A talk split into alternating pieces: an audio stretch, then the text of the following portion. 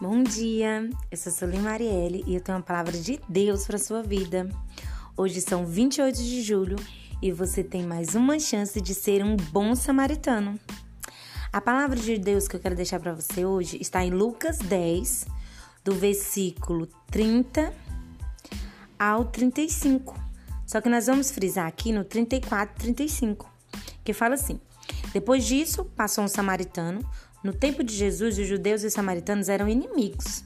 O samaritano teve pena de um homem, tratou de suas feridas e o levou para uma hospedaria, onde cuidou dele. O samaritano ainda pagou todas as despesas do homem na hospedaria. Essa palavra, ela vem nos mostrar que o samaritano, eles eram inimigos dos judeus. E essa pessoa que tinha, é, que tinha sofrido e que estava caído na, é, na estrada, ele era um judeu, mas o samaritano, ele tinha o amor de Deus no coração. E ele cuidou, ele poderia ter ficado feliz com o sofrimento do homem, porque os judeus eles eram inimigos dos samaritanos, mas ele não viu como inimigo ou um problema, ele viu como Deus vê. E aí ele amou de verdade. Nosso próximo, ele é quem está por perto, não é apenas quem gostamos ou achamos que merece nosso amor. Assim como Jesus nos amou, mesmo sem nós merecermos, apesar de nossas falhas, nós também devemos amar quem está por perto, independente se essa pessoa faz parte da nossa, da nossa família, das nossas amizades, independente se essa pessoa faz parte do nosso credo religioso, independente se essa pessoa tem as mesmas escolhas que nós ou não. Ele é o nosso próximo e nós temos que cuidar, assim como um bom samaritano.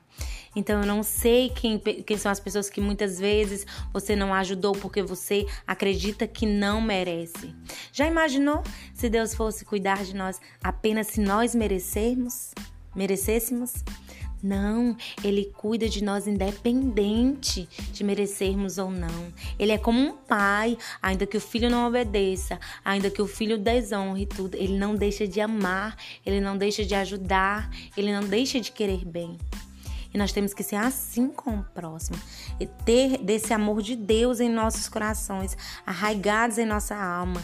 Amar de verdade, ter o amor do Senhor nas nossas vidas.